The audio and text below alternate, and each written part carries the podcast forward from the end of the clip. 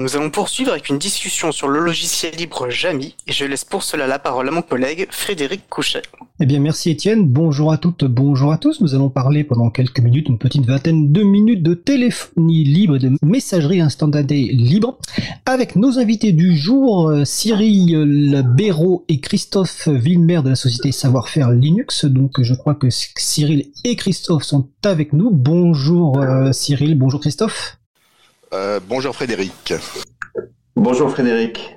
Alors ils sont tous les deux là, ça nous fait très plaisir euh, de vous avoir en direct, je suppose, depuis euh, Montréal, mais vous allez nous expliquer ça. Donc déjà, avant de commencer, Jamie, peut-être quelques mots sur la société Savoir-faire Linux. On va peut-être Cyril. Euh, écoute, alors euh, juste euh, oui, bah écoutez, bonjour la France. Moi, je suis confiné comme comme nous tous à Val-David, un petit village au nord de Montréal, et on travaille à distance. il faut dire que dans le logiciel libre, on est quand même bien outillé pour ça, donc c'est c'est pas simple, mais on y arrive bien. Alors, Savoir-faire Linux, c'est une entreprise de services en logiciel libre, je dirais très très classique dans sa dans dans sa forme. On existe depuis 20 ans. On est basé à Montréal, et puis on a une, petite filiale également euh, euh, à Rennes. Euh, dont Christophe pourra s'en occuper parce que c'est Christophe qui a poussé poussé cette aventure française qui se passe très très bien. Christophe, peut-être tu, peux en dire deux mots? Oui, oui, oui, un petit, un petit mot bah, aussi plus généralement sur savoir-faire Linux. Ça fait 20 ans qu'on existe, comme a dit Cyril.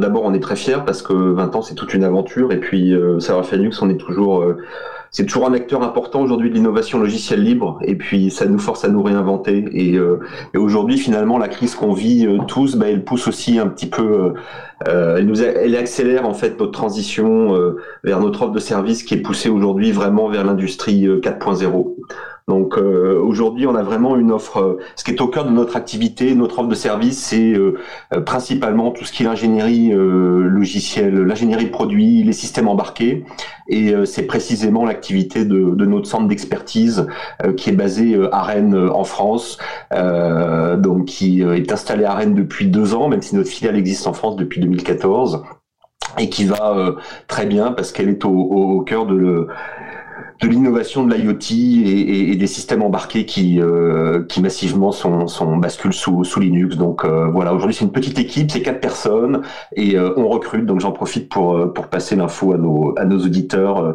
sur notre site. on a on a des postes à Rennes en, en, en système en système embarqué. Bah écoute, merci pour cette présentation. On va préciser que IoT, je suppose que c'est l'internet des objets. Et le site donc, de Savoir-faire Linux, euh, c'est savoir-faire-linux-tout-attaché.com. Concernant le nom Linux, je renvoie à la chronique du début de l'émission de, Véronique Bonnet, mais on va pas épiloguer plus en vu que Véronique en a parlé en début d'émission. Donc là, on va parler de Jamie. Euh, j'ai l'impression qu'il y a un petit écho. Euh, voilà, c'est peut-être parce que quand l'un des autres micros est, est activé.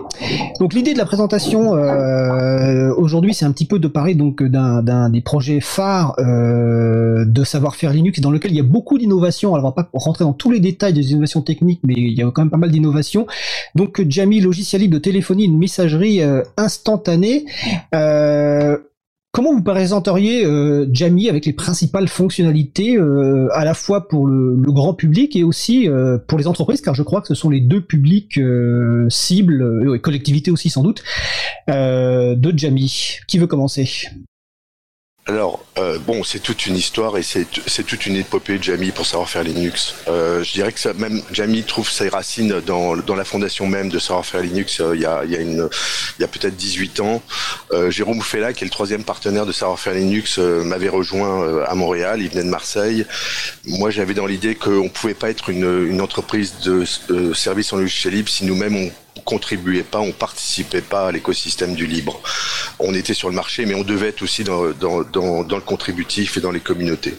Euh, Jérôme à l'époque m'avait dit, écoute, euh, il y a la voix sur IP, les communications sur Internet. C'était il y a 20 ans, hein, c'était pas évident à l'époque. Euh, et on était parti sur un logiciel qu'on avait développé qui s'appelait SFL Phone, qui avait gagné en réputation. C'était un projet assez modeste, un projet SIP, de téléphonie SIP, juste pour Linux. Et euh, bon gré mal gré, euh, au fil des années, on avait développé ce logiciel en recherche et développement. Et ça nous avait permis d'acquérir toute une expertise en ingénierie logicielle Et, et voilà, et arrivé à la, fin des années 2010, 2012, 2013, je, finalement le projet a été abouti, je savais plus trop quoi en, faire, comment le faire évoluer, comment comment apporter de la valeur, et est arrivé l'affaire Snowdown. En fait, est arrivé plusieurs choses. D'abord l'affaire Snowdown et l'appel de Richard Stallman à la communauté. Il nous faut absolument une alternative Skype ouverte et libre. ça, c'était un premier point. Parallèlement à ça, c'était un peu une histoire personnelle. Là, je, m'excuse d'être un petit peu narcissique. Mon fils avait fini ses études à Montréal, avait passé son bac, était parti en Suisse faire son école d'ingénieur euh, à l'école euh, à l'EPFL on avait perdu un petit peu de vue, on se voyait euh, comme ça à Noël pendant les fêtes.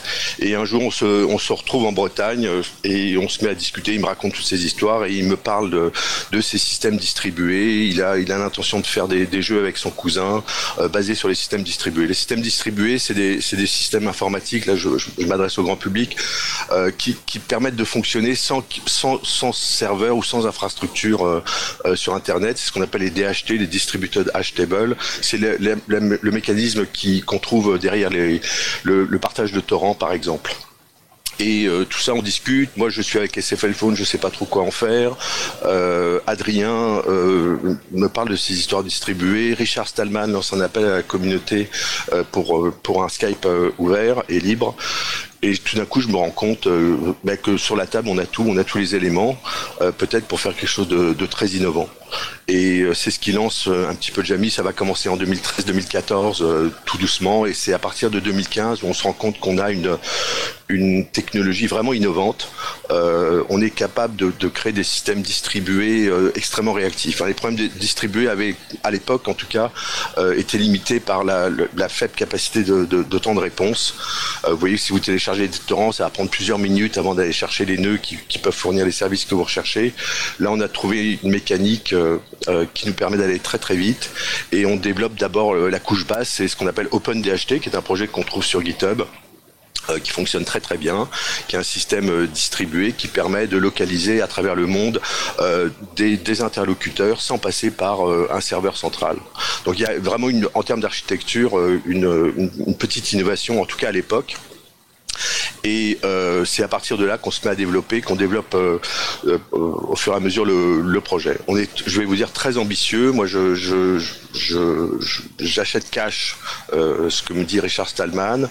On, veut couvrir toutes les plateformes, que ce soit les plateformes propriétaires type Microsoft, Mac, mais les plateformes mobiles, Android, iOS, etc. Donc on va on va se lancer dans ce développement et je crois de mémoire c'est à partir de 2016 ou fin 2016 début 2017 qu'on commence à avoir une technologie qui commence à, à, à fonctionner. D'accord, on va revenir sur certains points en, détail. J'ai juste précisé donc pour les personnes qui écoutent que les révélations Snowden, c'est donc euh, ce 2013. Tu as cité le PFL, bah c'est de mémoire, c'est l'école polytechnique euh, qui est en Suisse. Alors je sais plus si c'est à Zurich ou Lausanne. Ah, oui, c'est Lausanne. Alors c'est Lausanne. Voilà. Et euh, on va revenir tout à l'heure sur OpenDHT parce que c'est c'est ce que vous avez développé et c'est la partie notamment euh, annuaire et c'est ce qui fait partie des spécificités en fait quand on va parler un peu des spécificités de Jamie. Outre l'aspect logiciel libre, effectivement, il y a l'annuaire décentralisé, il y a aussi le chiffrement de bout en bout dont on parlera aussi un petit peu. Euh, mais déjà, commençons par euh, d'un point de vue usage. Aujourd'hui, on, voit bien d'où ça vient en tout cas les, racines de, de, de, ce projet parce que les révélations Snowden, on rappelle que c'est le lanceur de l'alerte de la NSA. Richard Stallman, dont tu as parlé, c'est le fondateur du projet du logiciel libre, enfin, le mouvement du logiciel libre et du projet GNU. Euh, on va dire une petite question en, passant, je comptais la passer après. Le projet s'appelle Jami. Pourtant, c'est un projet qui est officiellement dans le projet GNU, donc je suppose que c'est quelque chose qui était important pour vous. Donc, euh, pour quelle raison vous avez souhaité que ce projet fasse partie intégrante du projet GNU? Et est-ce qu'il faut dire finalement Jami ou GNU Jami ah, c'est une euh, c'est une bonne question. Au, fil du temps, je, commence à dire GNU Jami euh, systématiquement. Euh, ce serait pas une obligation. Euh, je je je, alors Richard Stallman, tu sais, habite euh, à Boston. La Free Software Foundation a, son siège social euh, là-bas. Boston, Montréal, c'est tout à côté. Euh, Richard parle parfaitement français, donc c'est quelqu'un qui vient nous visiter très régulièrement à Montréal pour pour rencontrer la communauté du libre, pour faire des, des conférences. C'est quelqu'un qui est très apprécié ici.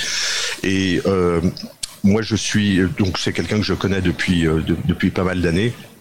Bon, moi, je suis dans le côté business. La, la Free Software Foundation euh, est toujours un petit peu méfiante de, tout ce qui touche à l'argent, mais néanmoins on se côtoie et euh, on échange. Et euh, j'apprends qu'il vient à Montréal, je vais le voir, je l'invite à déjeuner et je lui dis je, que je souhaite que ce projet soit soit un projet GNU. Pourquoi?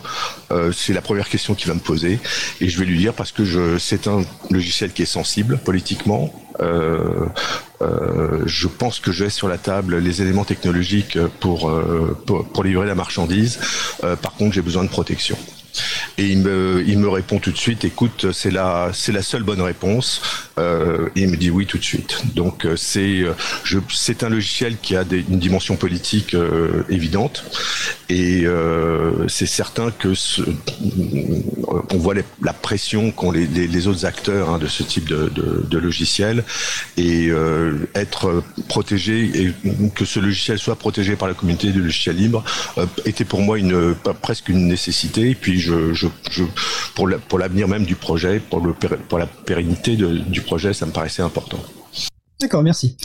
Euh, alors, on va parler un petit peu justement, donc on va revenir sur donc, les fonctionnalités et les cas d'usage classiques, parce que j'ai dit en introduction, c'était un logiciel de téléphonie euh, et de messagerie instantanée, mais il y a d'autres fonctionnalités. Euh, peut-être Christophe, tu nous faire un petit, un petit tour d'horizon rapide des, des, principales fonctionnalités de Jamie et des cas d'usage, et déjà rappeler que Jamie, c'est pas une application web, hein, c'est une application qu'on installe sur ordinateur ou, ou téléphone. Absolument. Jamie, c'est un client donc euh, qui va être téléchargé sur son euh, sur son PC ou sur son appareil euh, sur son appareil mobile. Donc Jamie, ça a aussi des fonctions vidéo évidemment. Donc c'est vraiment un outil de communication qui fait chat, qui fait appel audio et puis appel appel vidéo. Et c'est aussi un client SIP donc euh, qui permet Est-ce que tu peux juste préciser ce que est-ce que tu peux juste préciser ce que c'est qu'un client SIP? Alors un client SIP, c'est-à-dire c'est un client qui va permettre de se connecter sur les euh, les messageries euh, les, les, messageries téléphoniques de type Astérix, donc sur les réseaux téléphoniques IP. Voilà, c'est en gros c'est c'est l'un des supports, c'est le protocole de support de la plupart de la voix sur IP sur Internet en fait. Donc ce qui rend Jamie compatible avec beaucoup de choses sur Internet en fait. Voilà, exactement. Et euh, donc c'est vraiment, ça a vraiment une fonctionnalité comme euh, comme un comme un Skype, comme ce que vous connaissez, comme un Telegram pour la partie euh, pour la partie chat. Ça intègre l'ensemble. Aujourd'hui, nos, nos, nos, limitations sont des limitations qui sont liées au, au, réseau au réseau pair à pair, sur le fait que donc on est c'est une, on offre une expérience en fait extrêmement euh, bonne en qualité audio euh, et vidéo. Euh, Mumble qu'on utilise là offre une expérience audio extraordinaire, mais tout le travail d'ingénierie et de recherche et développement de Symfony Linux c'est aussi projeté dans la qualité audio et, vidéo de, Jamie. Donc on appelle un pour un principalement. On est capable de faire du regroupement de visioconférence à, à mais on, on, ne on, ne recommande pas de le faire à plus de 4 euh, de 4 5 euh, pour des éléments euh, des éléments techniques liés à la à l'architecture de, de, pair à pair qui fait que la personne qui va initier la télé euh, la téléconférence à plusieurs va devoir euh, héberger sur son ordinateur ou sur son téléphone mais plutôt son ordinateur bah, les trois ou quatre ou cinq flux vidéo et donc d'être doté d'une très bonne bande passante et puis d'une bonne ressource matérielle. Ça, ça c'est un point important effectivement parce que ça rejoint la problématique, enfin la problématique, le choix de la décentralisation qui fait qu'il y a la multiplication euh, des flux, des flux et aussi un point important, je crois, dans, dans Jamie, si j'ai bien compris, c'est que c'était du chiffrement euh, de bout en bout, donc de pair à pair, ce qui fait qu'effectivement, euh, ça aussi multiplie les flux, les flux et ça peut amener de la possible saturation de la connexion. Donc, toi, tu confirmes qu'il y a vraiment du chiffrement de bout en bout au niveau de Jamie, euh, et non pas un chiffrement partiel comme il peut exister dans d'autres solutions. Absolument, c'est un chiffrement en bout en bout. On utilise la dernière version de, TLS euh, qui est sortie à la fin de l'année dernière, donc on est vraiment euh, euh, au bout du jour. Et comme il n'y a aucun serveur de, relais, la communication passe uniquement de, de l'appareil à l'autre appareil à travers les réseaux. Donc c'est chiffré vraiment de votre appareil à l'appareil de votre à votre correspondant. Et c'est pour ça que les cas d'usage, tu parlais des cas d'usage, Frédéric, les cas d'usage qu'on vise, euh, et on reviendra sur la question de, de aussi de essentiel de Jamie, qui est un, un, un, outil de communication qui préserve vraiment les données et euh, on dit la privacy, mais la vie privée, on va dire, de, de des, utilisateurs, puisqu'il n'y a aucun échange de données. Euh, on pourrait y revenir. Le cas d'usage est vraiment un cas d'usage en fait de communication euh, sensible euh, également entre deux personnes. Et donc on voit qu'aujourd'hui on a euh, des médecins qui, dans le cadre du confinement, bah, réalisent des, des consultations à distance euh, avec Jamie par exemple, mais ça peut être, euh, c'est aussi des avocats. Euh, donc tout ce qui va, c'est pour ça que Cyril disait que c'est un projet qui est, sensible parce qu'effectivement à partir du moment où on parle de communication chiffrée, ben, on rentre dans un dans un monde qui est particulier. Oui, tout à fait. Et donc, les, on retrouve les cas d'usage que d'autres personnes peuvent connaître avec des outils euh, équivalents, donc la gestion de contact. Une des forces de Jamie aussi par rapport à d'autres solutions qu'on a pu évoquer euh, dans l'émission, c'est qu'on peut s'appeler directement en fait, hein, euh, en, contact direct. Vous recherchez par exemple, je recherche Christophe Villemer dans les contacts, je peux l'appeler directement ou être appelé directement, contrairement à d'autres solutions où pour se retrouver il faut donner, une adresse web avec un, sorte de salon, etc. Donc c'est quand même une, problématique, enfin une, une, fonctionnalité très intéressante. Il y a le partage d'écran dont tu, je crois, dont, tu as parlé. Il y a aussi l'aspect messagerie textuelle. Euh, je faisais des tests hier justement avec quelqu'un euh, qui fonctionnait. Ensuite, on, a continué en, messagerie euh, textuelle. je voudrais revenir sur un point qui, quand j'ai fait mes tests, m'a questionné parce que je ne maîtrise pas du tout la technologie qui est derrière. et c'est ce qu'a évoqué un petit peu au début Cyril Béraud, c'est sur OpenDHT, donc qui est la table de hachage. Comment fonctionne cet annuaire décentralisé? C'est-à-dire qu'à partir du moment où il n'y a pas un serveur central qui gère l'ensemble des, des personnes ayant un compte Jamie, parce qu'on va, dire que quand on se crée un compte Jamie, c'est en local sur son appareil. Comment fonctionne cet annuaire décentralisé en essayant d'être le plus compréhensible possible. Oui, je vais, je vais, je vais essayer. Euh, le, sur le DHT, sur le système distribué, on est identifié par euh, ce qu'on appelle techniquement un hash, c'est une chaîne de caractères de 40 caractères, de 40 chiffres, comme un numéro de téléphone, mais évidemment, comme ces 40 caractères, c'est pas utilisable par un humain. Et, mais on peut, on peut d'ailleurs se, euh, communiquer entre soi juste en utilisant ce, cet identifiant de, de 40 caractères sans s'inscrire dans un annuaire. Mais on a voulu fournir un annuaire euh, sur le même principe qui allait pouvoir fonctionner, euh, je dirais, euh, sans même savoir faire Linux, spontanément tout seul. Et on a mis en place une blockchain qui, sur lequel on va associer un nom d'utilisateur, Christophe Villemer, Cyril Béraud, Frédéric, et à ce cette fameuse chaîne de caractères de 40 caractères. Ce qui, ce qui fait que et cette blockchain va être chaque transaction va être validée par tous les acteurs de, de la blockchain. ce qui va ce qui, ce qui rend cet annuaire comme un, comment dire, un annuaire euh, euh, déterministe, non réversible et qui ne dépend pas de savoir-faire Linux. Ce qui fait que lorsque tu vas rencontrer quelqu'un dans une soirée ou dans la rue, tu vas lui dire mon identifiant de Jamie, c'est Frédéric.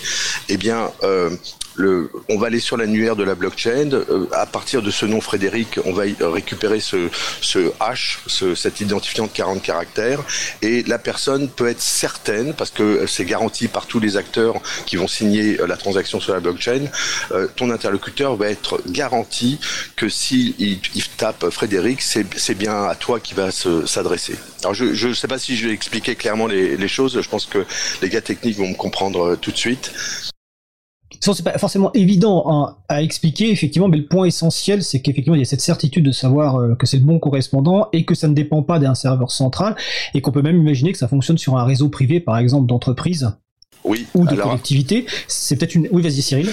Non, non, mais c'est une propriété qui est très très forte des systèmes euh, distribués, c'est que euh, OpenDHT va fonctionner euh, sans Internet.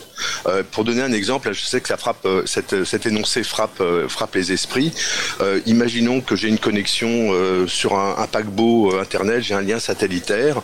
le lien satellitaire tombe, et eh bien tous les gens du bateau vont pouvoir continuer à utiliser le Jamie. Le système distribué va se recroqueviller sur le réseau du bateau et une fois que la connexion sera réouverte, va pouvoir bah, tout de suite réintégrer le, réseau distribué principal. Donc ça a vraiment une propriété qui est extrêmement forte, c'est-à-dire que même dans des endroits confinés notamment ou, un petit village avec une connexion très faible, eh bien si elle perd cette connexion, les gens du village vont pouvoir continuer à fonctionner. pour prendre d'autres exemples, un groupe de, on travaille avec le secteur minier à Montréal. Euh, euh, une mine dans le Grand Nord, c'est tout un village, c'est des connexions euh, satellitaires. La connexion satellitaire tombe, et eh bien tous les gens de la mine vont pouvoir continuer à fonctionner avec le système de communication. Le, système distribué va tout simplement se recroqueviller sur lui-même, continuer à fonctionner, et dès qu'il a une ouverture sur une autre partie du réseau, il va, il va se rendre sur cette partie du réseau. D'accord. Alors on va un peu avancer parce que le temps passe super vite, mais on aura l'occasion de vous réinviter, je vous le dis tout de suite, euh, pour parler de Jamie et aussi pour parler du logiciel libre euh, au, Québec et compagnie, parce que sur un sujet beaucoup plus long. Euh, mais quand même petite question. Donc Jamie a été initié par savoir-faire donc Linux. Alors aujourd'hui, qui développe Jamie? Est-ce que c'est toujours uniquement savoir-faire Linux ou est-ce que vous avez des contributions externes? Et deuxième question, à partir du moment où finalement on peut utiliser Jamie sans savoir-faire Linux, est-ce que derrière vous avez un modèle économique pour le développement de Jamie? C'est euh, un développement qui est fait en dehors, on dirait, de toute recherche de retour euh, sur investissement, si je pourrais dire, si j'aime pas beaucoup ce terme. Peut-être Christophe Wilmer sur cette partie? Euh, oui, mais Cyril pourra compléter sur la partie modèle d'affaires et puis je laisserai Cyril répondre à, l'autre. On a un modèle d'affaires effectivement lié à, tu as commencé à en parler Frédéric, à ce qu'on a appelé Jams en fait, qui est un serveur qui va permettre justement d'intégrer un pool de clients euh, Jamie dans une organisation. C'est-à-dire que au lieu de connecter les, les comptes euh, à travers l'annuaire blockchain public, eh ben on va pouvoir euh, connecter les comptes à travers une, une PKI d'entreprise, un annuaire LDAP, un Active Directory. Donc on a développé Jams qui est Jamie Account Management Server qui va permettre ça. Et là on a à travers ce, ce serveur-là pour lequel il y a une version il y a une version qui est qui est est disponible euh, sur euh, sur GitHub et sur notre euh, sur notre site. on, on opposera un peu à la modèle du modèle d'affaires Red Hat une version supportée avec soutien technique et puis et mise à jour de, de sécurité. Donc avec un coût d'entrée qui est assez qui est assez bas et ça c'est le modèle d'affaires qui est en, en, cours. On a un store qui va permettre d'acheter ces souscriptions en ligne qui devrait sortir, on l'espère au mois de au mois de mai. D'accord, super. Cyril, tu veux compléter sur cette partie euh... Euh, Oui, euh, alors euh, écoute, actuellement, Jamie, alors Jamie, c'est quand même juste les, les, composants de base que, que c'est GNU TLS, c'est FFmpeg, c'est PGCIP et d'innombrables sous-librairies qui sont gérées par, par la communauté. donc c'est vraiment un projet qui, qui, qui est très large là, en termes de... qui utilise tous les composants libres principaux. c'est aussi une équipe presque d'une dizaine de développeurs actuellement, une dizaine une dizaine de personnes qui travaillent soit sur la commercialisation, euh, soit sur le développement. Euh, essentiellement savoir-faire Linux. On a, on a beaucoup de contributions. On a deux, trois contributeurs externes euh, qui sont qui sont significatives. Euh, c'est beaucoup de relations avec l'équipe de FFmpeg, avec l'équipe notamment de PGCIP, avec qui on a créé des, liens euh, très euh, très étroits. Donc c'est c'est vraiment un projet, on peut dire libre au sens pur du terme. Par ailleurs, j'aimerais compléter quand même un projet. Alors là, c'est c'est presque de la philosophie du libre. Il faut il faut qu'un modèle, il faut que le modèle un logiciel libre, le modèle économique doit marcher. Donc nous, celui qu'on a repris, c'est c'est celui de Red Hat. Donc Jamie sera toujours distribué sous licence euh, GPL euh, V3 plus euh, pour être précis, mais on va offrir des services à, des organisations qui veulent utiliser, qui veulent avoir du support sur les, composants logiciels qu'on fournit. Alors on va préciser que la GPL V3 c'est la General Public License, d'ailleurs du projet GNU, hein, qui garantit que c'est un logiciel libre et que les versions modifiées vont rester libres. Parmi les logiciels que tu as cités, on mettra les références sur le, sur le site de Cause Commune, à causecommune.fr, dans la page consacrée à l'émission et sur le site de l'April, parce que tu as cité plusieurs logiciels, dont FFmpeg est un outil qu'on utilise beaucoup pour le traitement euh, audio et vidéo.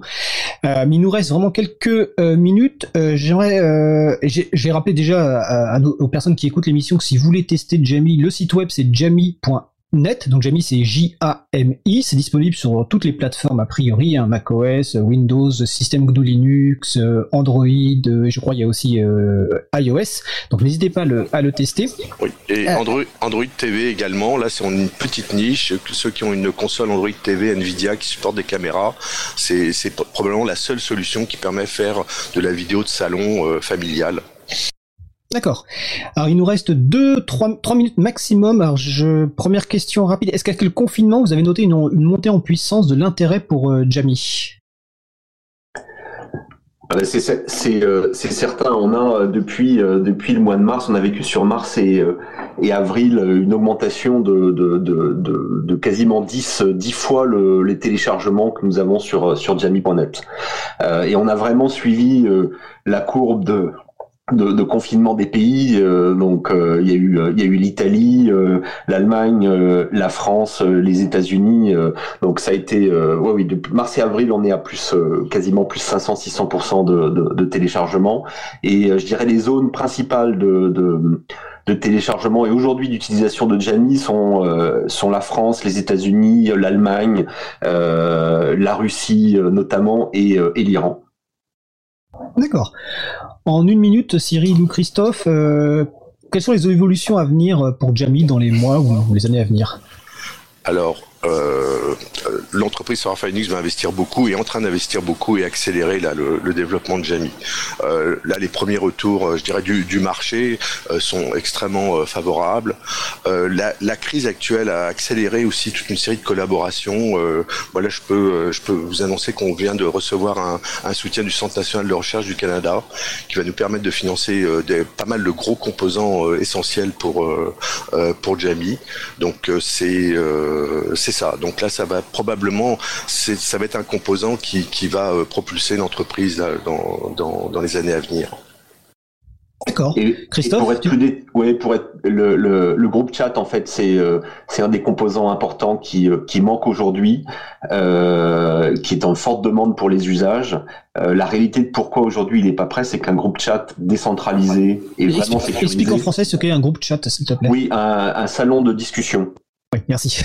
Oui, ça c'est un, c'est un, un, des gros enjeux. Sur, je, je, comme je sais que c'est la fin de l'émission, je me précipite. Euh, le, le, groupe chat, effectivement, la, la collaboration, euh, faire de Jamie qui était initialement pensé comme un système pair à pair, euh, on, on, veut développer tous les composants euh, distribués pour le travail collaboratif. Donc, on va améliorer les performances des conférences. On devrait être capable d'arriver à 12, 24 peut-être participants à des conférences, à un système de groupe chat de, de conversation de groupe euh, efficace, qui probablement euh, au mois de septembre.